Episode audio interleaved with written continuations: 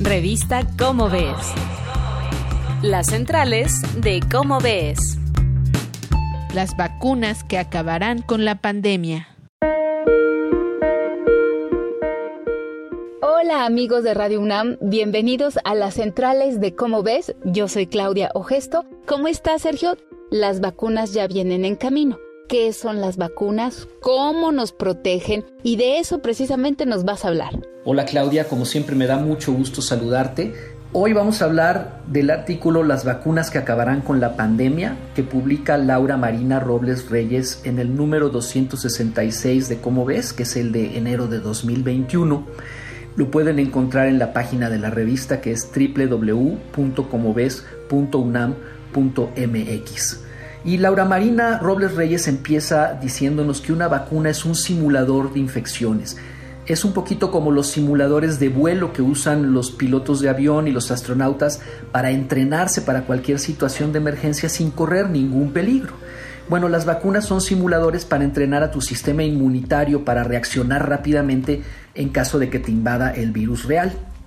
Se pueden obtener vacunas a partir de virus debilitados, de fragmentos de virus, de material genético del virus, y esta es una técnica muy novedosa, y también de partículas artificiales fabricadas artificialmente que simulen fragmentos del virus.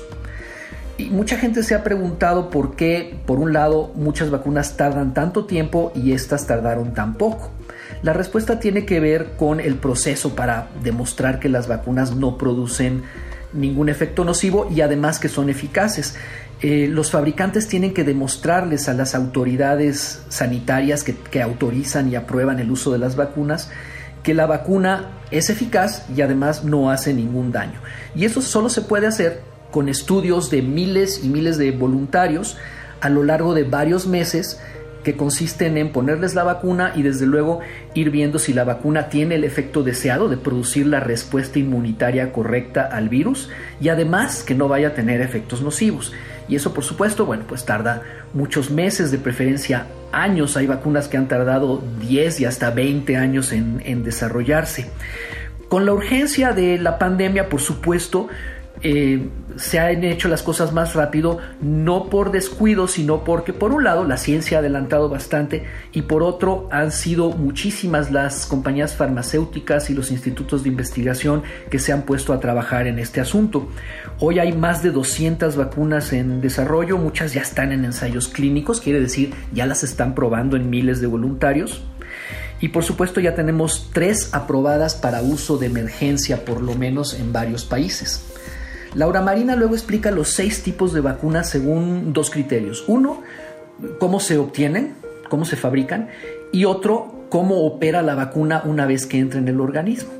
Y por ejemplo están las vacunas de virus atenuado, que se hacen obteniendo virus de un enfermo, alterándoles los genes que les confieren la virulencia, y estas son por ejemplo las vacunas tradicionales de la varicela y el sarampión. Para el SARS-CoV-2 se están desarrollando tres vacunas de este tipo. Los otros tipos los pueden buscar en el artículo de Laura, que está, repito, en el número 266 de enero de 2021 de Cómo ves. Pero no me quisiera ir sin antes platicarles de las vacunas de material genético, de ARN, de virus, que son las famosas vacunas de Pfizer y de Moderna que son las primeras que se han aprobado. Esta técnica es muy novedosa y consiste en tomar material genético del virus y solo extraer el gen que contiene las instrucciones para ensamblar la famosa proteína de pico o de espiga que forma la coronita del virus. Cuando te la inyectan, tus células producen solo proteínas de espiga, no producen virus completos. Y así tu sistema inmunitario puede aprender a atacar esa proteína de espiga.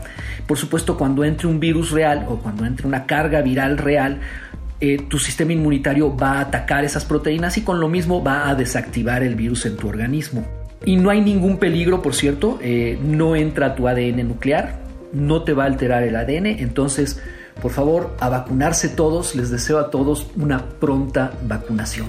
Gracias Claudia, nos vemos pronto.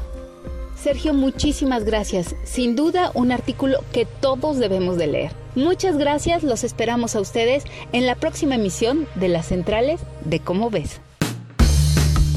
Esto fue una producción de la Dirección General de Divulgación de la Ciencia, UNAM. Revista Cómo ves.